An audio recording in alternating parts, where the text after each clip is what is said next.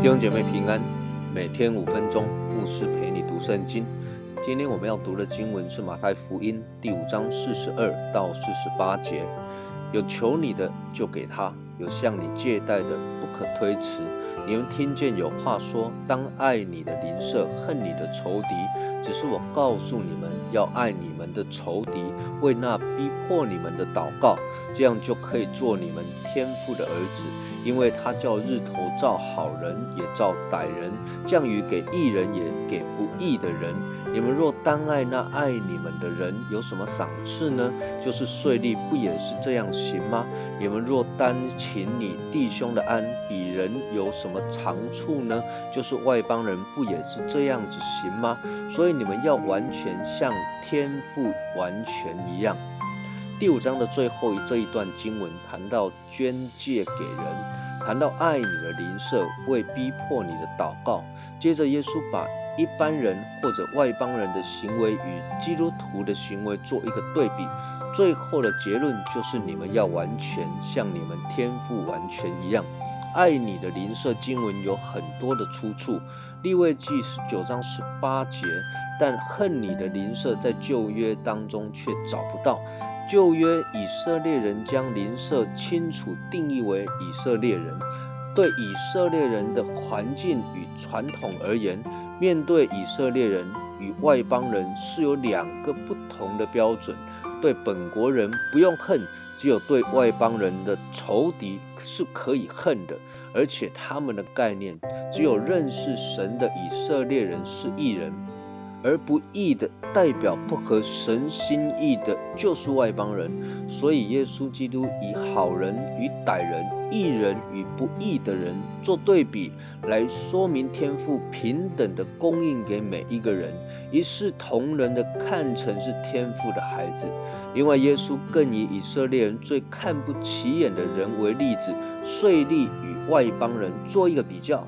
若是这一些外邦人与税吏都如此行，你们说你们是神的子民的话，那么就要有所不同。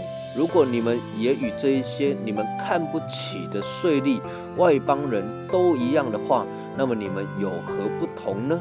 整段经文采用以色列人最敬畏的上帝与最不喜欢的税吏与。外邦人来做比较，深切的提醒你们当向谁学习，当有谁的样式，这样突出的比较也显出爱人的这个主题，并且建立在人与人的关系上，不是血缘，不是种族、职业、居住的距离，更不是道德行为的结果，也不是信仰的相同与否，而是像神一样，就是。愿意爱人，爱那可爱的，也爱那不可爱的。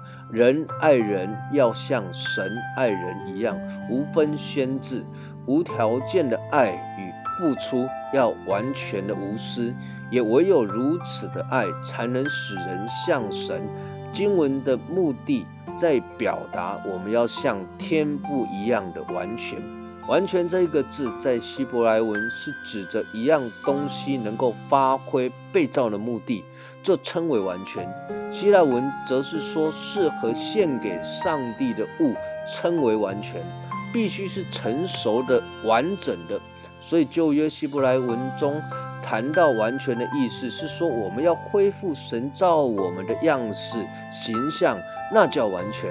而新约希腊文完全则是要表达出我们要成为一个合神心意的人，一个遵行神话语的人，并且跟随耶稣，将自己献上当作活祭，这样才叫做完全。